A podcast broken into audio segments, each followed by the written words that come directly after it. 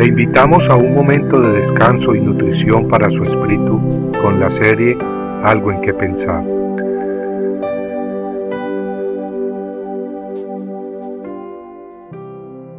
Todos moriremos. Todos van a un mismo lugar. Todos han salido del polvo y todos vuelven al polvo. Eclesiastés 3:20 pero ¿qué tiene de especial ese versículo bíblico si ya sabemos que todos moriremos y todos al polvo volveremos? Precisamente ese es el punto en que queremos meditar, en que todos moriremos tarde o temprano, y nadie se puede llevar a la tumba sus diplomas o trofeos, ni su dinero o negocio, ni tampoco sus libros favoritos o a su novia o a su novio. Todos tarde o temprano seguimos ese camino del valle de la sombra de muerte. Cuando morimos nuestros seres queridos se reúnen para honrarnos por última vez, para decirnos ese adiós final. Se derraman algunas lágrimas, se dicen algunas cosas buenas de nosotros si es que hay algo que decir, y allí se acabó prácticamente todo.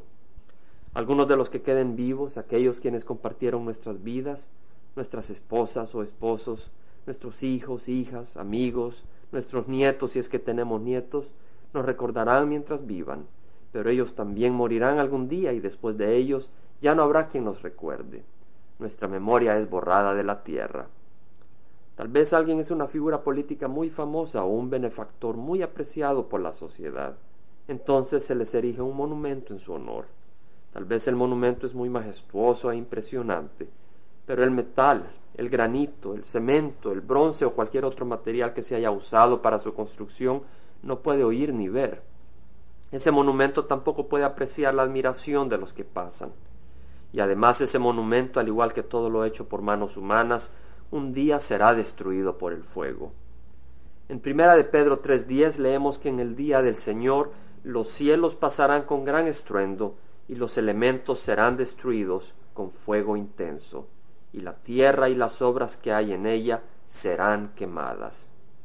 Las escrituras hablan, sin embargo, de unas obras que no serán quemadas, aquellas obras que no son estructuras o edificios materiales, sino obras de justicia y de misericordia, motivadas por el amor y la voluntad de Dios. De ellas leemos en Primera de Corintios 3, versículos 11 al 15, donde el apóstol Pablo nos dice que nadie puede poner otro fundamento que el que ya está puesto, el cual es Jesucristo. Ahora bien, si sobre el fundamento alguno edifica con oro, plata, piedras preciosas, madera, heno, paja, la obra de cada uno se hará evidente, porque el día la dará a conocer, pues con fuego será revelada. El fuego mismo probará la calidad de la obra de cada uno. Si permanece la obra de alguno que ha edificado sobre el fundamento, recibirá recompensa. Si la obra de alguno es consumida por el fuego, sufrirá pérdida. Nuestros actos hechos en Cristo, de acuerdo a su voluntad, guiados por su amor y verdad, son pues las obras de oro, de plata y de piedras preciosas, y aquellas motivadas por el egoísmo y el orgullo, aquellas nacidas de la carne y no del Espíritu de Dios, esas son las obras de heno y de paja, que se esfumarán al ser probadas en el fuego de Dios.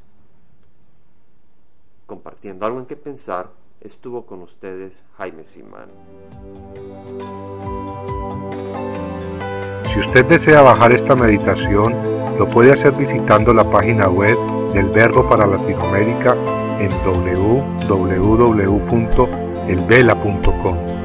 Y el Vela se deletrea E L B de verdad E L A, donde también encontrará otros materiales de edificación para su vida.